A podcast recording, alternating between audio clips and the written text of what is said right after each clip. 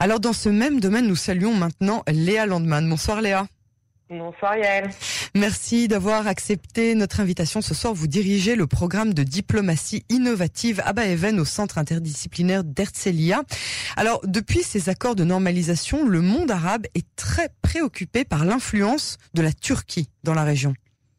Alors oui, en fait, euh, on constate que le mot d'ordre dans le monde arabe, dans la presse, les discussions avec les professionnels, etc., c'est la Turquie, avec une politique étrangère agressive, une participation active dans les affaires domestiques régionales et européennes d'ailleurs, euh, le support et le financement euh, des organisations associées aux frères musulmans, des alliances qui menacent l'ordre régional, notamment évidemment avec l'Iran et le Qatar. En fait, depuis dix ans, la Turquie est passée d'une stratégie de politique étrangère de zéro ennemi aux frontières à être impliqué en fait dans tous les grands conflits régionaux et tout ça, ça rend les pays du Golfe, la Jordanie, l'Égypte et Israël très nerveux. Et on doit en fait comprendre la normalisation dans ce contexte également. Et alors, quel défi euh, présente justement aujourd'hui l'influence de la Turquie? Alors, j'ai envie de vous, vous, répondre à ça par, euh, par trois petits exemples. Oui. Le premier, évidemment, c'est le Front palestinien. La Turquie est impliquée euh, euh dans des charités et d'aide à des euh, à des écoles et des programmes éducatifs euh, en donne des Hamas.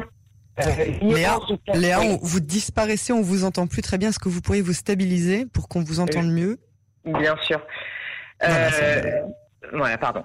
Donc je disais que la Turquie est impliquée en fait en Cisjordanie et euh, avec les Palestiniens à travers euh, euh, toutes sortes de programmes éducatifs. Ils donnent des passeports euh, au Hamas, aux leaders du Hamas. L'Iran et le Hezbollah, on connaît la relation, et le Qatar donne de l'argent au Hamas. Tout ça complique les efforts d'Israël pour maintenir un front tranquille. Et en ce qui concerne les Émirats, pour eux, en fait, cette normalisation met en œuvre un nouveau paradigme de paix entre Israéliens et Palestiniens. Donc l'implication de la Turquie, l'Iran et le Qatar en plus rend en fait cette relation beaucoup trop euh, compliquée et en fait étend l'influence et l'emprise de ces trois pays sur un conflit qui, on sait évidemment, est déjà plein d'intérêts et de et très compliqué. Donc ça c'est un des fronts. Oui. Le, le, le deuxième c'est la Libye. Et ça c'est un sujet un peu c'est probablement le front le plus complexe aujourd'hui puisqu'il a remplacé en fait la Syrie. Et en Syrie, on avait en fait c'était la, la, caisse de résonance du Moyen-Orient. On avait toutes les grandes puissances régionales et globales. Maintenant, c'est devenu, euh, on se tourne vers la Libye. Et la Turquie a envoyé des mercenaires. Elle est, elle soutient un gouvernement qui est soutenu. Euh, euh, soi-disant par l'ONU, et en fait le met en confrontation militaire directe avec les Émirats arabes unis, la France, l'Égypte et la Russie. Mais surtout, elle menace directement euh, euh, des pays européens en fait. Et puis son influence s'étend donc du coup de, sur des territoires qui vont jusqu'à l'Afrique du Nord. Ça lui a permis de signer des accords de délimitation de zones de juridiction maritime en Méditerranée orientale où il y a du gaz et rend en fait créer un front très complexe puisqu'il met la Turquie face à l'Europe. La Turquie est quand même la deuxième puissance de l'OTAN. Oui, c'est dingue de, de penser qu'avec tout ça, c'est vraiment euh, euh, un des pays de l'OTAN, un des pays principaux de, de l'OTAN. Et, euh, et, le troisième exemple que vous voulez nous donner? Alors le troisième exemple rend la Libye en fait presque un front facile, c'est la Méditerranée orientale. Alors comme vous le savez, c'est une vraie question géopolitique, économique et très compliquée pour l'Union européenne. La Turquie euh, euh, regarde, se, se, pense qu'elle a des droits en fait sur ce territoire. Elle occupe euh, la, la, Chypre du Nord, mais aussi parce qu'elle est en dispute territoriale avec la Grèce. Donc encore une fois, deux pays de l'Union européenne.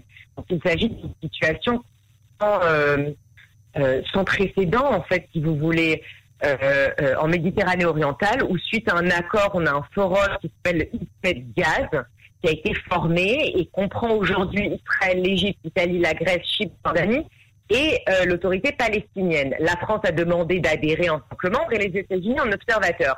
Donc on retrouve un front qui est lié d'une manière ou d'une autre à la Libye, où en fait on a la Turquie qui est complètement en opposition et militaire et idéologique aux pays européens et aux Émirats et d'autres pays du, monde arabe euh, sunni. Donc ce sont trois fronts où la Turquie se retrouve Et, et c'est un énorme changement par rapport à ce qu'il y avait. Alors, on n'oublie pas l'Iran, évidemment. L'Iran est une menace directe pour les Émirats, le Bahreïn et Israël. Mais on a l'impression que l'Iran est sous contrôle, ou en tout cas sous contrôle de sanctions et sous contrôle de, de militaires quelque part, mais que la Turquie est hors contrôle.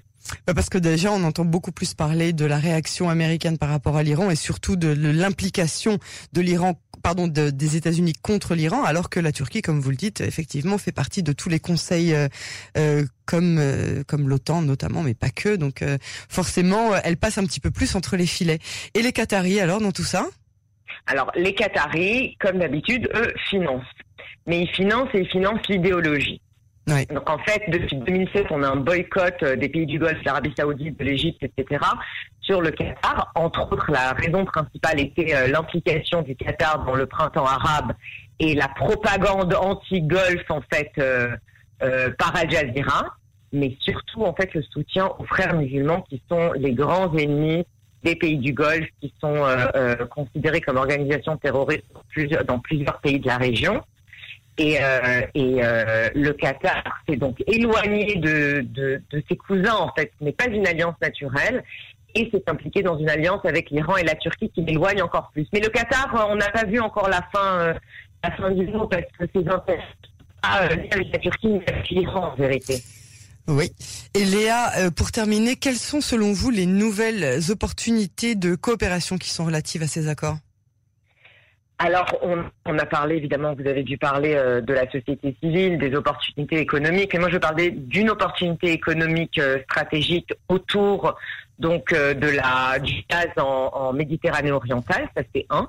La deuxième, qui est un peu moins controversée, mais et qui est un peu plus compliquée à implémenter, c'est autour des frères musulmans et donc une alliance ou une task force avec l'Europe, Israël contre euh, le financement des frères musulmans par la Turquie et le Qatar. Et le troisième, c'est on va voir une, vraie recrudescence des opportunités euh, euh, militaires, sécuritaires et dans les renseignements autour de la mer d'Arabie, de Golfe d'Aden, sont considérés par l'Iran euh, euh, très stratégiques.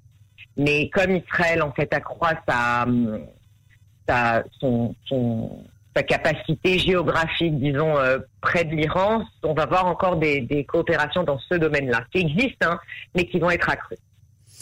Très bien, Léa euh, Landman, merci beaucoup pour euh, votre analyse. C'était passionnant et surtout euh, très surprenant. On n'y pensait pas, on n'en parle pas assez, mais au moins maintenant on a cette ouverture. Donc à surveiller de très près. Et on vous dit à très bientôt sur les ondes de Cannes. À très bientôt, Yael. Merci. Merci, au revoir.